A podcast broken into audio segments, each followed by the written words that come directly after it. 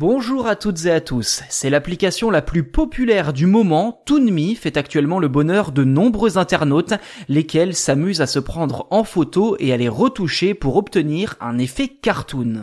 Disponible gratuitement par le biais d'un site internet dédié, Toonme permet d'obtenir en quelques clics un portrait de soi ou de n'importe qui d'autre sous la forme d'un dessin classique, mais aussi et surtout une caricature façon Pixar, produite par un algorithme imitant à l'identique les technologies utilisées dans les studios d'animation.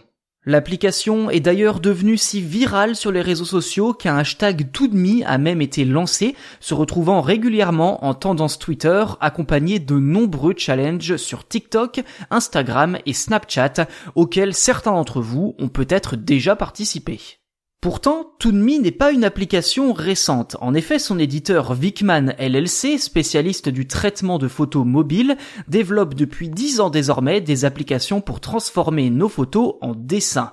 Toonme n'est d'ailleurs pas sans rappeler l'application FaceApp, qui avait d'ailleurs suscité la polémique en 2019 à cause de sa politique de confidentialité des données.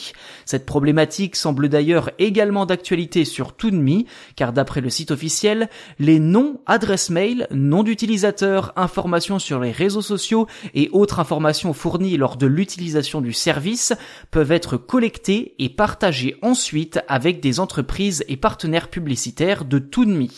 Ainsi, si vous vous voyez déjà dans un dessin animé, sachez que vos données personnelles ne devraient pas rester privées bien longtemps. Voilà pour cet épisode consacré à l'application Toonme. N'hésitez pas à vous abonner sur vos plateformes d'écoute préférées si ce n'est pas déjà fait, comme ça vous ne raterez aucune sortie des prochains épisodes. D'ailleurs, n'hésitez pas non plus à nous laisser des commentaires afin de nous donner vos impressions et aussi pourquoi pas nous laisser des idées de sujets à traiter dans les prochains épisodes.